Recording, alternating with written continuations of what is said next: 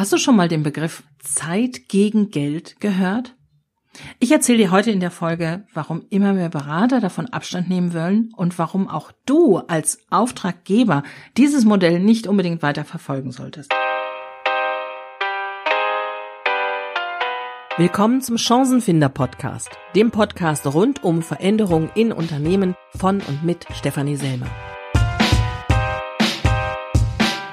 Tausche Zeit gegen Geld oder tausche eben Zeit nicht mehr gegen Geld. Das ist ein absoluter Hype momentan in den sozialen Medien und alle Selbstständigen schmeißen sich da drauf. Warum ist das so? Um das zu erklären, müssen wir uns einmal das Modell angucken, das heute immer noch gängig ist, wie Unternehmen externe Berater beschäftigen. Die Unternehmen kaufen ein Stundenkontingent an. Die gehen also her und sagen, lieber Berater, wir suchen hier jemanden für 40 Stunden in der Woche, das sind fünf Tage, a acht Stunden und dein Stundensatz soll, sagen wir, 100 Euro betragen.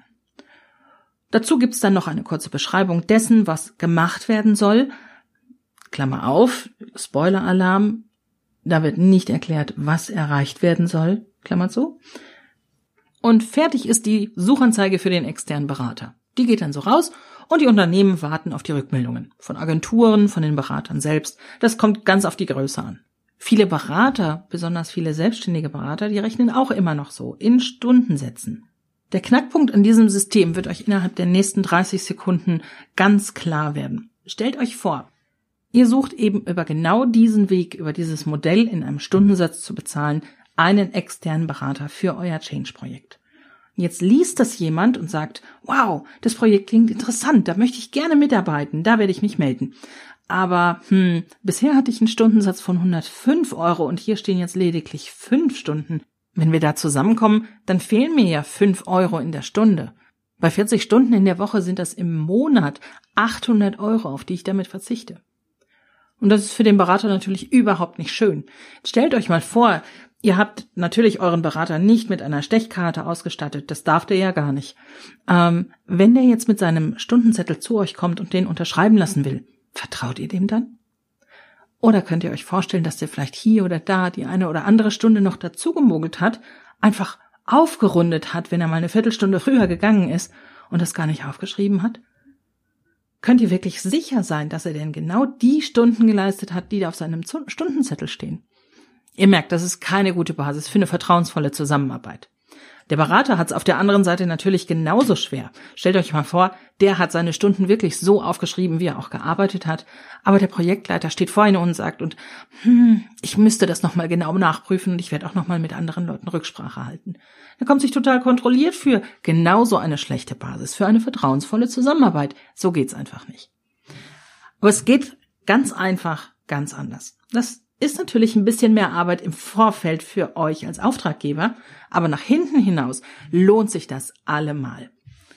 Stellt euch mal vor, es käme ein externer Berater dazu und der will mit Herzblut euer Ziel, euer Projektziel, euren Change im Unternehmen mit anpacken.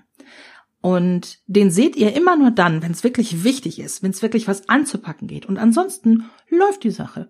Da müsst ihr euch gar keine Gedanken drum machen. Ihr wisst, die Sachen kommen pünktlich, der kommt mit tollen Ideen um die Ecke und alles läuft. Wäre das nicht herrlich? Das kann man schaffen, wenn man sich einen richtig guten Berater sucht und den für ein Paket einkauft, für ein Ergebnis.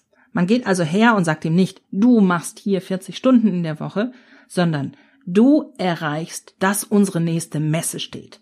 Und der wird alles in die Hand nehmen, damit diese nächste Infomesse steht, damit die super durchgeführt wird und damit die Zielgruppe eurer Messe nur die besten Rückmeldungen gibt. Das heißt, er wird sich so richtig reinhängen, damit er für den nächsten Schritt in eurem Projekt wieder eingekauft wird dass der wieder weitermachen darf, die nächste Messe machen darf, den nächsten Schritt in der Kommunikation, die nächste Verhandlung, die nächsten Unterlagen, egal was auch immer ihr diesem Berater geben wollt, er wird sich reinhängen, damit es so gut wie möglich ist.